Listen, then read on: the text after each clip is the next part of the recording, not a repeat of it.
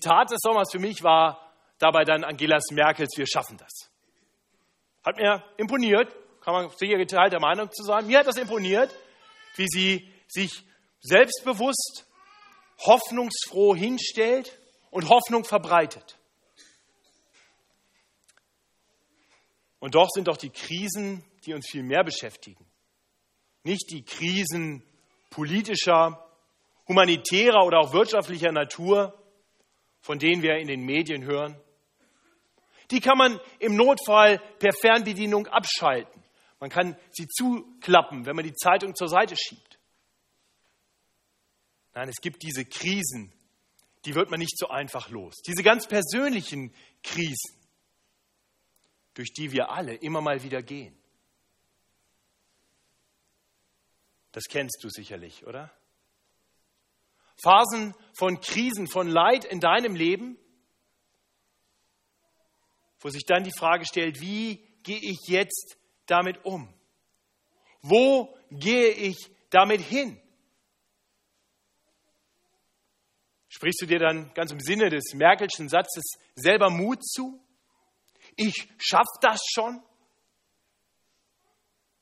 Und ich möchte mit uns heute einen Text aus der Bibel betrachten, in dem uns Gottes Wort zeigt, wo wir in unseren Krisen hingehen können und wo wir wahrhaft Hilfe finden und neue Zuversicht und Mut.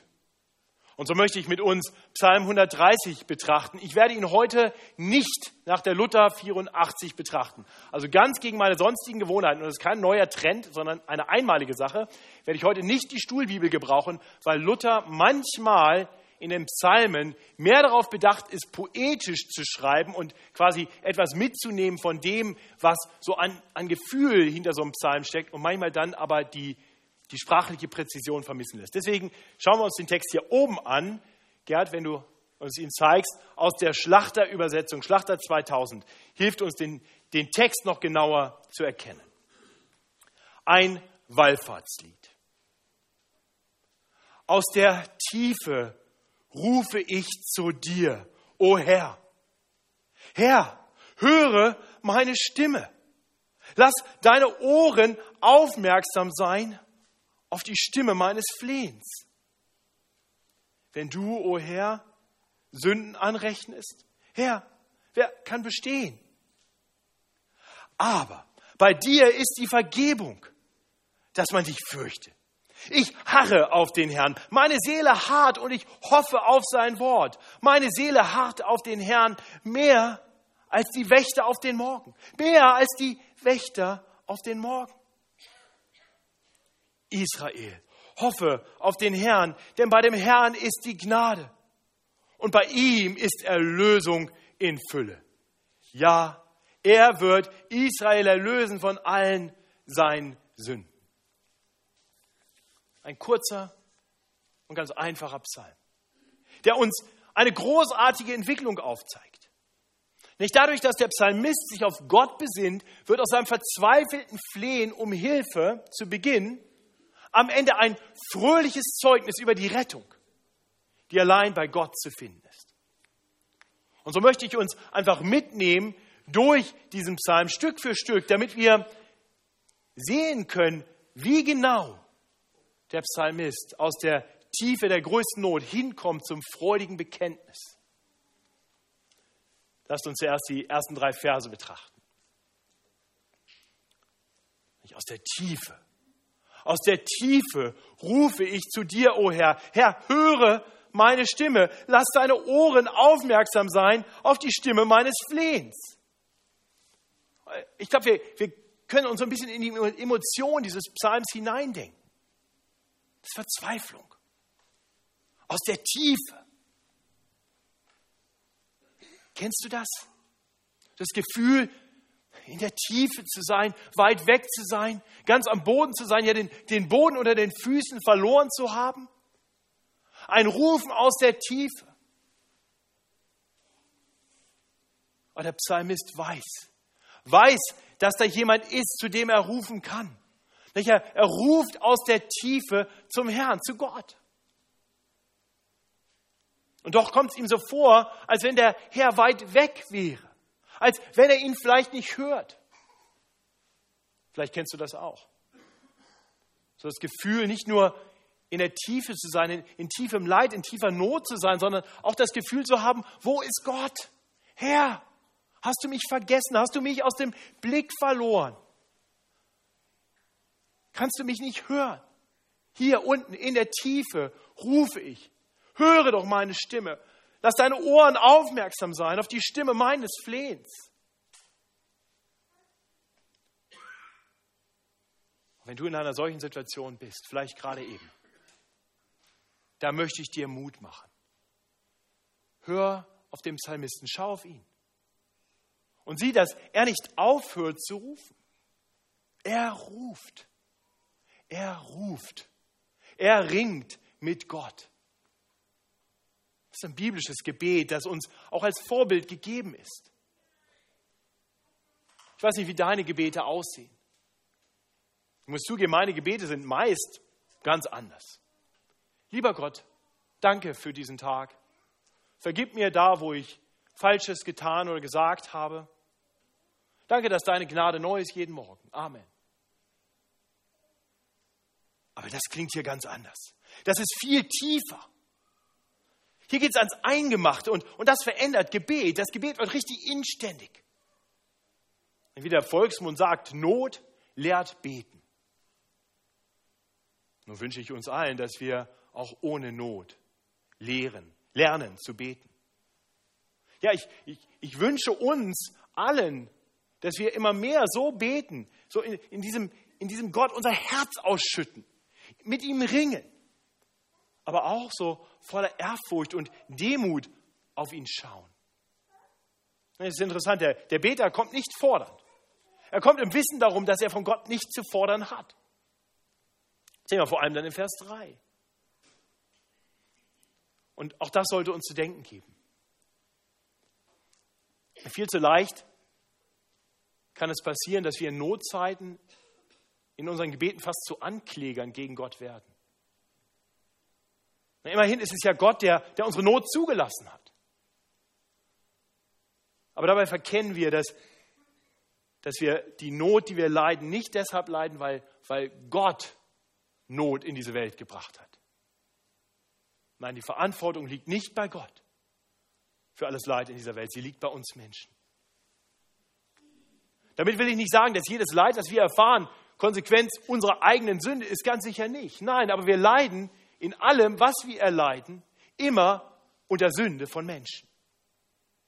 Manchmal ganz direkt, weil ein Mensch uns Böses tut, weil er gegen uns sündigt und uns so Schmerzen verursacht und so in Leiterfahrungen bringt. Manchmal indirekt, weil durch die Sünde der Menschen diese ursprünglich heile, paradiesische Welt gefallen ist.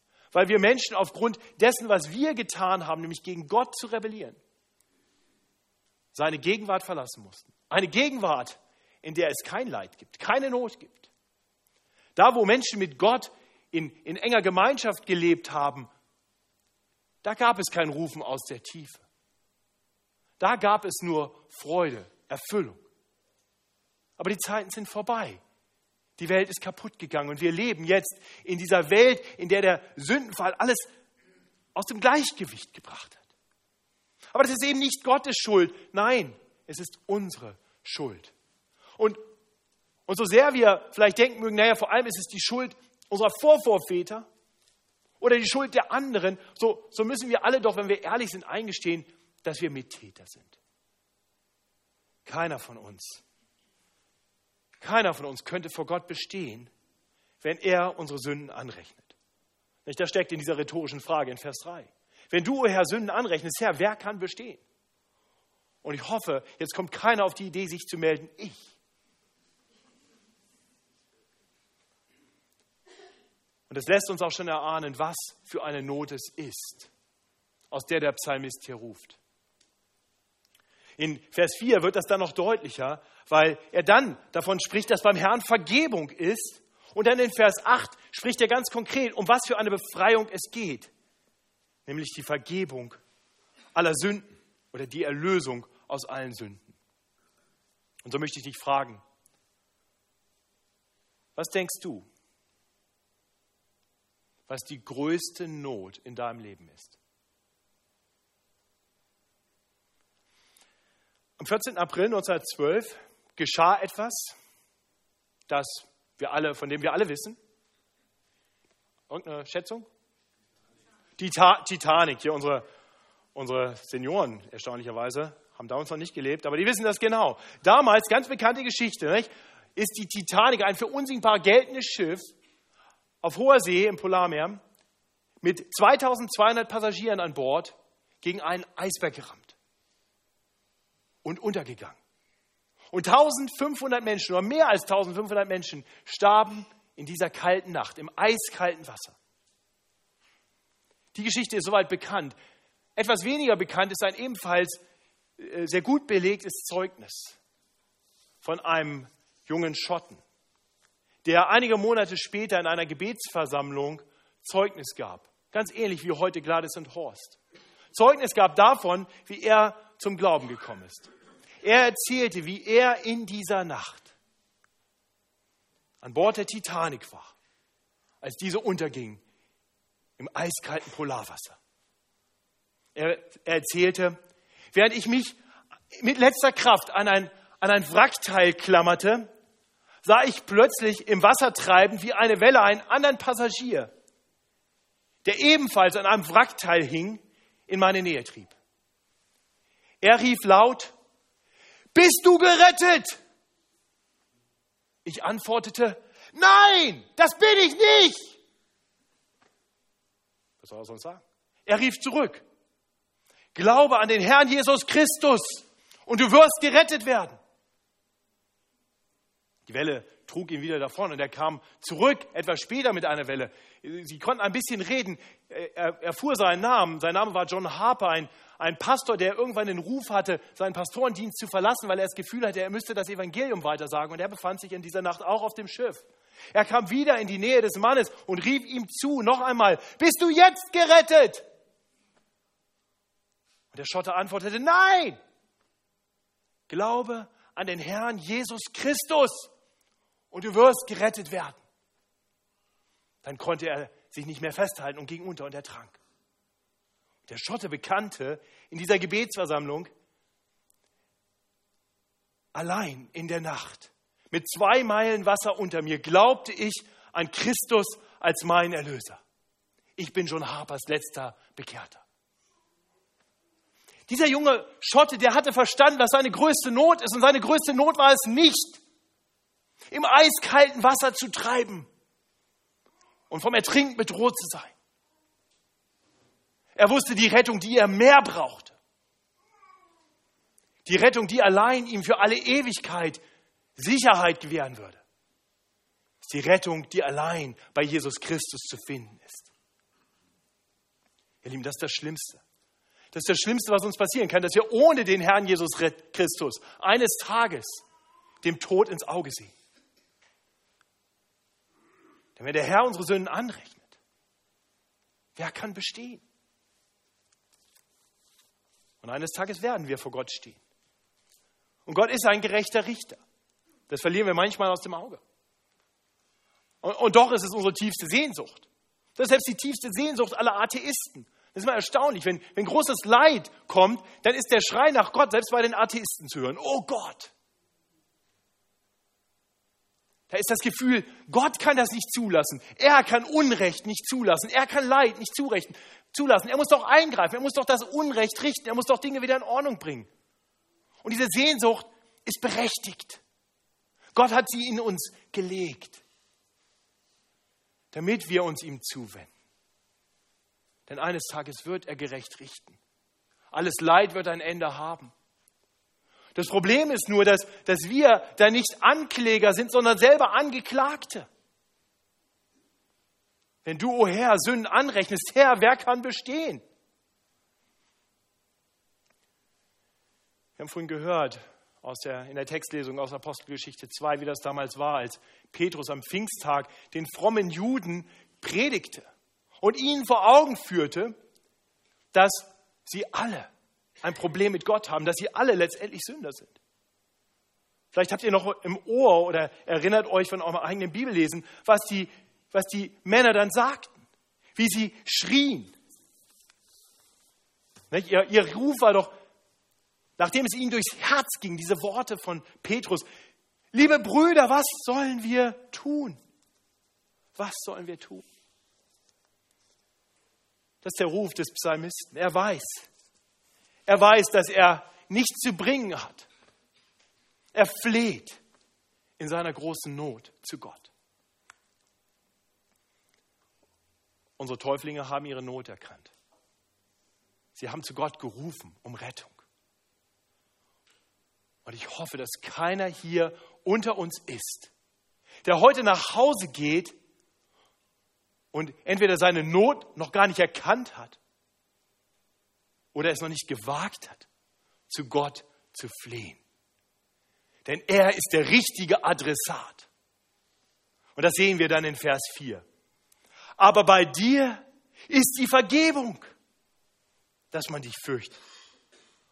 Aber, was für ein frohes Wort. Das ist übrigens der Grund, warum ich die Schlachtübersetzung nehme. Das ist genau das Wort, was da steht. Aber, das große Aber, die große Hoffnung, die große Wende in diesem Psalm. Bei Gott ist Vergebung. Bei ihm kann man die ganze Sündenlast loswerden. Und der Psalmist in seinem Ringen mit Gott, in seinem Rufen zu Gott, in seinem Flehen, erkennt das. Gott schenkt ihm diese Erkenntnis. Bei dir ist Vergebung. Und, und so wird jetzt aus seinem verzweifelten Flehen plötzlich Zuversicht. Und, und diese Zuversicht, die, die mündet jetzt aber nicht in einer neuen Leichtigkeit, na dann ist ja sowieso alles egal, sondern in einem guten Fürchten von Gott. Bei dir ist Vergebung, dass man dich fürchte. Das ist eines dieser komischen biblischen Worte, Gottesfurcht. Und der, die meisten Menschen in dieser Welt haben das nicht. Die kennen das nicht. Ich gehe mal davon aus, dass Horst und Gladys viele Jahre durch ihr Leben gegangen sind ohne Gottesfurcht. Ich weiß, dass das für mich zutrifft. 26 Jahre meines Lebens kannte ich keine Gottesfurcht. Ich verdrängte, dass es Gott gibt. Oder wenn ich mal irgendwie doch an Gott dachte, dann zumindest übersah ich, dass Gott heilig ist und ich ein Sünder bin und ich vor ihm nicht bestehen könnte. Ich kannte keine Gottesfurcht. Aber wenn Gott in seiner Gnade eingreift, und unsere Augen auftut, sodass wir erkennen können, wer wir wirklich sind und wer er wirklich ist, dann kann Gottesfurcht entstehen. Diese erste Gottesfurcht ist dann oft eine Gottesfurcht, die wirklich mit Angst zu tun hat. Ich weiß, wie das in meinem Leben war. Ich hatte Angst. Ich hatte richtig Angst. Aber das ist nicht der Punkt, an dem wir stehen bleiben sollen.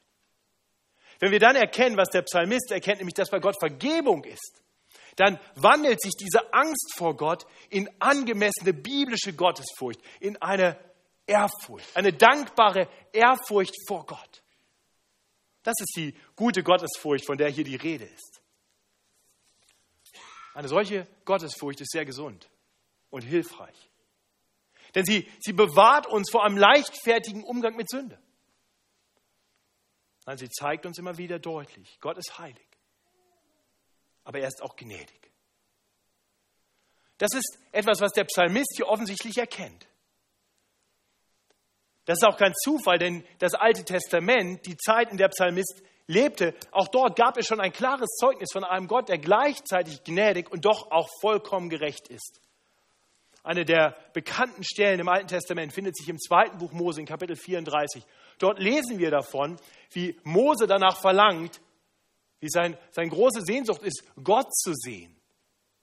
Und dann sagt Gott, du kannst mich zwar nicht sehen, aber er lässt ihn dann nur so von hinten den Saum seines Gewandes sehen und, und lässt ihn dann seine Stimme hören. Und Gott stellt sich ihm selber vor und sagt, ich bin der Herr, Gott, barmherzig und gnädig und geduldig und von großer Gnade und Treue, der da Tausenden Gnade bewahrt und vergibt Missetat Übertretung und Sünde. Gnade, Gnade, Gnade, Vergebung. Aber ungestraft lässt er niemand. sondern sucht die Missetat der Väter heim an Kindern und Kindeskindern bis ins dritte und vierte Glied. Wie kann das sein? Diese, diese Worte werden oft beschrieben als das große Rätsel des Alten Testaments. Und dieses große Rätsel des Alten Testaments findet seine Auflösung im Neuen Testament. Sie finden ihre Auflösung in Jesus Christus, denn bei ihm kommen jetzt diese beiden Dinge zusammen. Gottes Gnade und seine Gerechtigkeit. Jesus Christus lebte das vollkommen gerechte Leben. Er alleine tat immer, was Gott wollte. Er musste das Gericht Gottes nicht fürchten. Nein, er, der ewige Sohn Gottes, war frei von aller Schuld. Er hätte in der Tat bestehen können, auch wenn der Herr Sünde anrechnet. Aber dann nahm er die Schuld aller auf sich, die zu ihm kommen, die sich ihm zuwenden, die zu ihm flehen, die ihm ihre Schuld bringen. Und gab sein Leben, sodass Gott gerecht richten konnte, alle Schuld. Das geschah an, am Kreuz, als Jesus starb der Unschuldige für Sünder, sodass gleichzeitig die Gerechtigkeit erfüllt werden könnte und Gott allen gnädig sein kann, die an ihn glauben, die zu ihm kommen. Und ich glaube, wenn wir das verstanden haben, wenn wir verstehen, wie ein gerechter Gott gleichzeitig ein Gott sein kann, der Sünden vergibt, wenn wir verstehen, dass Gott nicht einfach ein Kumpel ist, der mal fünf gerade sein lässt und sagt, passt schon, glaube, dann kommen wir zu einer angemessenen Gottesfurcht, zu einer Ehrfurcht. Das ist das, was Gott in euren Herzen gewirkt hat, Horst und Gladys. Ihr durftet das erkennen. Wie viel der Psalmist davon erkannt hat, das, das weiß ich nicht. Aber ich weiß, dass wir alle Gottes Gnade brauchen. Und es ist mein Wunsch für uns alle, dass wir das erkennen dass wir nicht im Sinne des Merkelchens, wir schaffen das schon irgendwie, versuchen vor Gott zu bestehen, sondern dass wir zu ihm fliehen und in angemessener Gottesfurcht erfahren, dass Gott ein gnädiger Gott ist. Ja, das ist etwas, das auch wir Christen immer wieder tun sollten. Lasst uns dem Vorbild des Psalmisten folgen. Lasst uns immer wieder auf uns selber schauen und erkennen, wo Dinge in unserem Leben nicht in Ordnung sind. Und lasst uns immer wieder nicht vor Gott verstecken. Das können wir sowieso nicht. Nicht denken, wir können so nicht zu Gott kommen. Das ist eine Lüge Satans. Dann lasst uns zu Gott fliehen, gerade wenn wir unsere Schuld sehen. Und sie ihm uns bringen und uns dann zusagen, bei ihm ist Vergebung. Du kannst bestehen vor Gott, so wie du bist, weil Jesus Christus alles für dich getan hat. Und so kann dann aus Angst und Flehen Zuversicht werden und Hoffnung. Und das ist das, was der Psalmist dann erlebt. In den Versen 5 und 6, da sehen wir, wie aus seiner Angst, aus seinem Flehen eine Zuversicht geworden ist. Aber eine Zuversicht, die noch nach vorne schaut. Ich harre auf den Herrn, heißt es dort. Meine Seele harrt und ich hoffe auf sein Wort. Meine Seele harrt auf den Herrn mehr als der Wächter auf den Morgen, mehr als die Wächter auf den Morgen. Ja, der Psalmist bekennt, meine Not ist noch nicht gelindert. Mein, mein grundsätzliches Problem ist jetzt noch nicht komplett gelöst. Er ist noch im Wartestand. Aber er, er ist jetzt voller Hoffnung und Zuversicht. Er wartet. So wie ein Wächter, wie die Wächter auf den Morgen. Dieses Bild mag für uns in Zeiten von elektrischem Strom und Taschenlampen vielleicht ein bisschen weit weg sein, aber ich, ich glaube, wir können uns das vergegenwärtigen. Ja? Die, die Wächter damals draußen, die waren da, weil es Bedrohung gab und weil es was zu bewachen gab. Das war nicht einfach ein Hobby. Die, die hatten was zu bewachen und, und es war dunkel. Und, und jedes, jeder knackende Ast. Die Frage, ist da was? Ist da eine Bedrohung? Vielleicht im, in weiter Ferne das Heulen von Wölfen und dann plötzlich Stille. Sind sie weg? Oder sind sie ganz nah? Ich kann nicht sehen, es ist dunkel.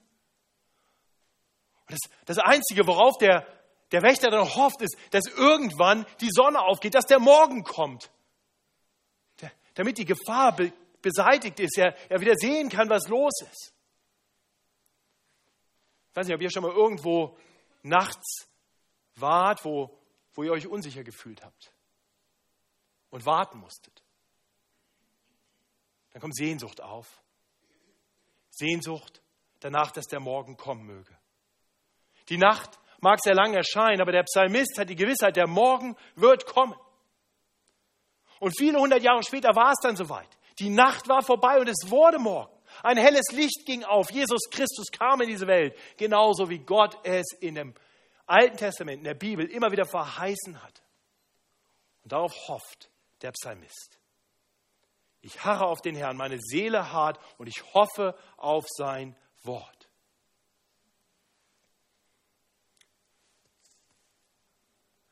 Jesus Christus ist gekommen. Wir müssen nicht mehr nach vorne schauen und hoffen, dass es irgendwie klappen kann, dass Gott wirklich, wie er zugesagt hat, Gnade und Gerechtigkeit zusammenbringt. Wir wissen, es ist geschehen. Wir können in gewisser Weise also zurückschauen, da wo der Psalmist noch nach vorne schauen muss. Doch andererseits sind auch wir noch im Wartestand. Auch wir leben noch in einer Welt, in der nicht alle Not gelindert ist, in der die Krisen nicht alle vorbei sind. Ah, das wissen wir nur zu gut, nicht wahr? Auch wir leiden noch. Auch wir rufen noch zum Herrn. Wir flehen noch um Hilfe. Und wir leiden auch noch darunter, dass wir selber immer wieder Dinge tun, die falsch sind.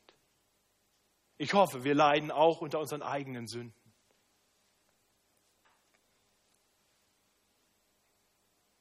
Der Psalmist kennt diese Situation und er ruft zum Herrn. Und ich möchte uns einladen, das Gleiche zu tun, in der Hoffnung, in der festen Gewissheit, dass eines Tages alles Leid, das, was uns andere zufügen, das, was wir erleiden, weil wir in einer gefallenen Welt leben und das, was wir selber produzieren durch die Sünde in unserem Leben, dass alles Leid eines Tages der Vergangenheit angehören wird. Ich bete, dass wir mehr und mehr Sehnsucht bekommen. Die Sehnsucht, die der Psalmist hier hat. Dass wir nicht einfach so locker und easy durchs Leben gehen, sondern eine wirkliche Sehnsucht danach haben, heilig zu sein, so wie Gott heilig ist. Mit ihm ungestört in engster Gemeinschaft leben zu können. Seine Herrlichkeit genießen zu können. Und möge Gott uns diese Zuversicht und diese Hoffnung geben, auf dass wir harren, so wie die Wächter auf den Morgen. Schließlich sehen wir in den Versen 7 und 8, dass der Psalmist seine neu gewonnene Zuversicht nicht für sich behalten kann. Das Problem ist noch nicht gelöst, aber er, seine innere Einstellung hat sich komplett gewandelt.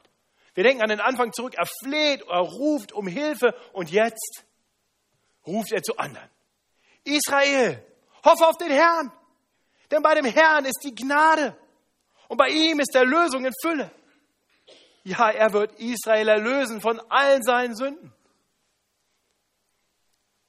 Ich finde hier zwei Dinge ganz interessant. Zum einen, wie der Psalmist in seiner Stimmung total gewandelt ist.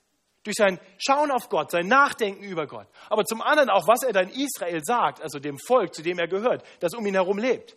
Er sagt diesen Menschen doch letztendlich, schaut Leute, ihr habt ein großes Problem. Eure Sünden.